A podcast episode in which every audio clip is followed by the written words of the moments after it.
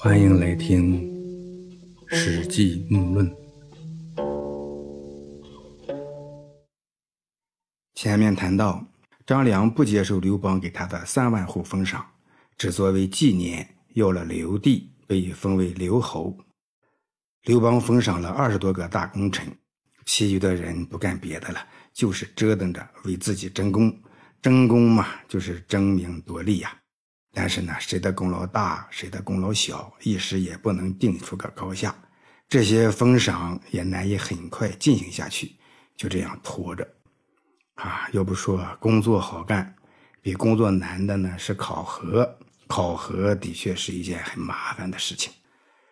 这时候呢，刘邦刚做了皇上，觉得天下在手，总算是归属我刘邦了。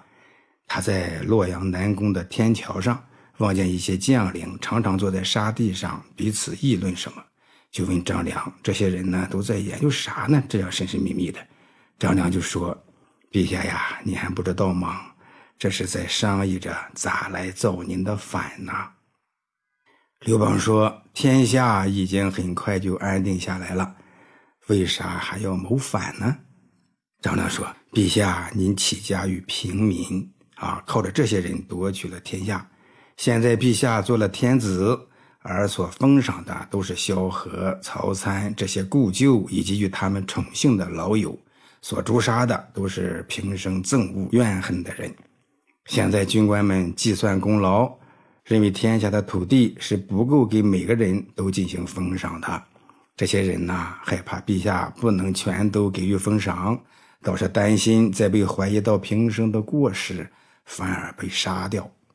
啊，也就是这些人争起功来，都觉得自己的贡献很大，哎，算来算去，哎呀，就觉得要是每个人都给封赏的话，天下的土地好像不够用，哈哈，怕是得有人被淘汰出局才行。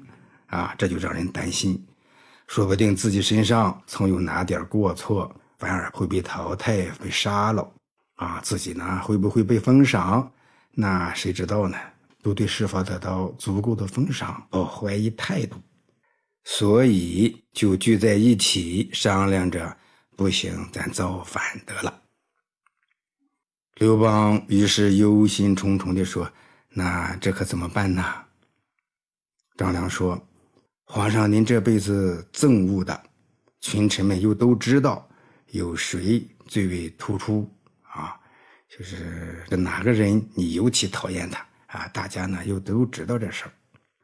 刘邦说：“雍齿与我有夙愿，曾多次让我难堪，觉得耻辱，我想杀掉他，因为他的功劳多，所以呢不忍心下手。”这个雍齿呢，就是前面说到的被人策反，啊，让刘邦丢了根据地的那个人。他让刘邦在丰邑老家特别感觉抬不起头来。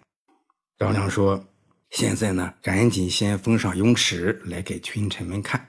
群臣们看见雍齿都得到了封赏，那么每个人对自己能够受到封赏也就坚信不疑了。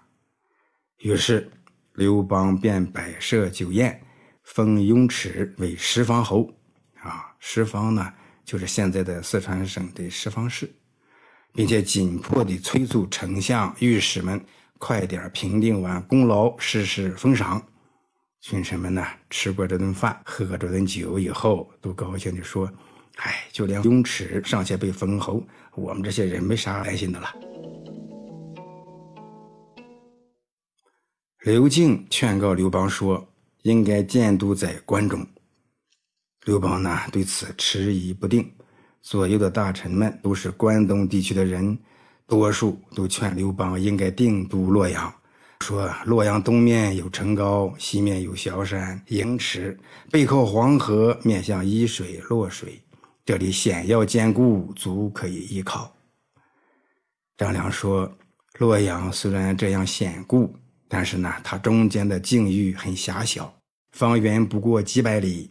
土地贫瘠，四面受敌，这不是用武之地呀。关中东面有小山函谷关，西面有陇山岷山，肥沃的土地方圆千里；南面有富饶的巴蜀两郡，北面有利于放牧的胡苑。依靠南西北三面的险阻来固守，只用东方一面来控制诸侯。如果说诸侯安定，可由黄河、渭水运输天下的粮食往西供给给京师之地。如果说诸侯之中出现变故，那可以顺流而下，足以运送物资，啊，也就是去打他们。此所谓京城千里，天府之国也。刘敬的建议是对的呀。于是呢，刘邦当日起驾，往西去定都于关中。这些过程呢，在前面的《高祖本纪》中也谈到过。啊，公元前二零二年二月，刘邦在定陶登基后，开始呢是定都在洛阳。到了六月，听刘敬的建议后，一时还拿不准。张良呢支持刘敬的建议，刘邦最后才力排众议，拍板定都关中。刘邦在洛阳只待了百十天，又重新定都到关中。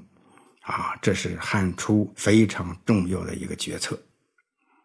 这个刘敬呢，原来叫娄敬，正是因为这次定都关中的建议提得很好，被刘邦赐姓刘，啊，以后呢就叫刘敬了。刘敬后来出的一些主意都不错，此人的确有见地，帮了大汉朝不少忙。张良跟随刘邦入关，他体弱多病。便施行导引之术，不食五谷，闭门不出一年多。刘邦呢，想废掉太子，改立戚夫人生的儿子赵王如意。很多大臣呢进谏劝阻，但是没有一个强有力的能让刘邦不再想更换太子的人。那刘邦呢是铁了心想要这样做。大家呢劝阻也是徒劳，哎，都不管用，没有谁能够坚强有力的决定性的能够改变刘邦的想法。吕后很惶恐，不知道该咋办才好，就有人对吕后说：“这个张良呢，善于出谋划策，皇上信任他，愿意听他的。”吕后呢，就派哥哥建成侯吕氏之和周吕侯吕泽来胁迫张良。说：“您一直作为皇上的谋臣，现在皇上想要更换太子，你怎么能垫高枕头睡大觉呢？啊，就是你怎么也得有点动作吧？咋也不能就这样高枕无忧，啥也不管吧？”张良说：“当初皇上有几次在困难危急的时候，幸好采用了我的计谋，但是呢，如今天下安定，因为偏爱赵王如意，想要更换太子。”那这些至亲骨肉之间的事儿，即使像我这样的有百十个进谏，那又能起到啥作用呢？啊，也就是说，这是人家老刘家的家事儿，骨肉至亲之间的事儿啊，和原来那些艰难危困中的这些事儿那不一样。外人呢是用不上力儿，起不了什么作用的。吕泽呢竭力的勉强要挟说：“哎呀，你总得给我出个主意，想想办法吧。”那就说你是谋臣呐，那一定给我谋划谋划吧。张良说：“这件事呢，很难用口舌话语来争取的。考虑到皇上不能招来为自己效命的，普天之下只有四个人，这四个人岁数已经很大了，都觉得皇上对人傲慢，喜欢侮辱人，所以呢，逃避躲藏在山中。”啊，遵守自己的道义，不肯做我汉朝的臣子。但是呢，皇上很高看这四个人。啊，张良这里说的这四个人就是商山四号。啊，前面老穆也曾谈到过，秦始皇焚书坑儒，有四个学识广博的绝世高人啊，非常的看不下去，就跑到商山隐居起来。这四个老头啊，都是白头白发，世人称之为商山四号。这个刘邦呢，曾经想请这四个人出山帮助自己打天下、守江山啊，但是人家就是不来。张良说：“现在你们果真能不惜钱财，让太子写封信啊，必辞安车，因使便是故请宜来。”啊，必辞啊，就是谦卑的话语啊，语言。安车就是可以安坐的马车。古时候乘车呢，多是站着，站在车里；安车呢是坐在车里啊。一般呢是给年老的高官贵客使用，告老还乡，或者是皇上要征召德高望重的人，哎，这时候才能用安车去接去请。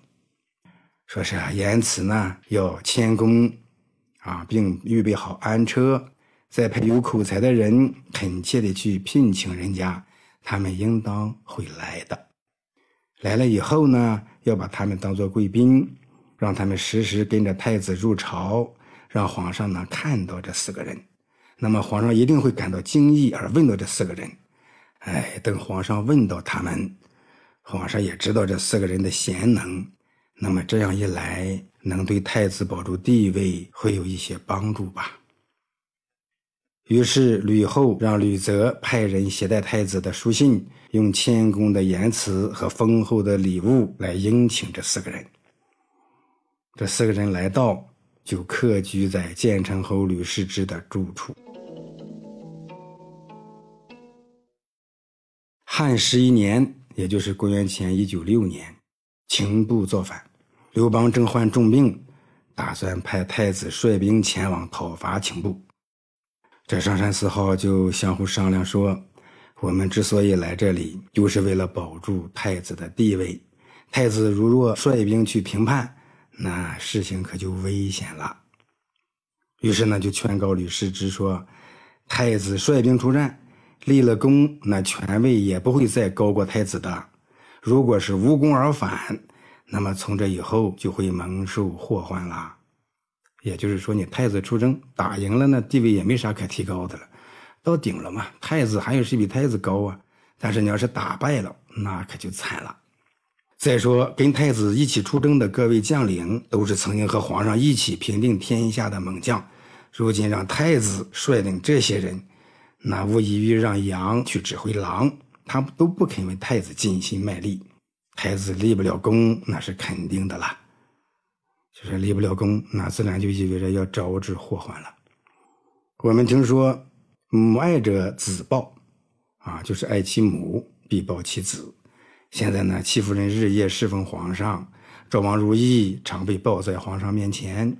皇上说：“终归不能让不成器的儿子居于我的爱子之上。”那这是明摆着呀，赵王如意要取代太子的地位是肯定的了。你何不赶紧去请吕后，找机会向皇上哭诉，说秦部是天下的猛将，很会用兵啊！现今各位将领都是陛下过去的同辈，你却让太子去统帅这些人，这和让羊指挥狼没啥两样。没人肯为太子效力，而且如果让秦部听到这个情况，一定会击鼓而行，一直打到西边来。皇上呢，虽然患病，还可以勉强乘坐资车啊。这资车呢，就是一种有帷盖的大车啊。你还能勉强的用资车躺着来统辖军队，众将呢不敢不尽力。皇上呢，虽然受些辛苦，但是呢，为了妻儿老小，还是要自己坚持下来呀。于是呢，吕泽立即在当夜去觐见吕后，吕后呢也就找机会向刘邦哭诉，一如那商山四号的意思。啊，实际中呢这部分记述可能对建成侯吕氏之和周吕侯吕泽没有太分清楚，或者呢原意即是如此，读的时候呢知道即可。这刘邦呢听吕后向他哭诉，啊。就说，我就想到了，这小子本来就派不上什么用场，你老子我还是自己去吧。啊，刘邦亲自率军去讨伐秦部，啊，欲知后事如何，老木呢下次再论。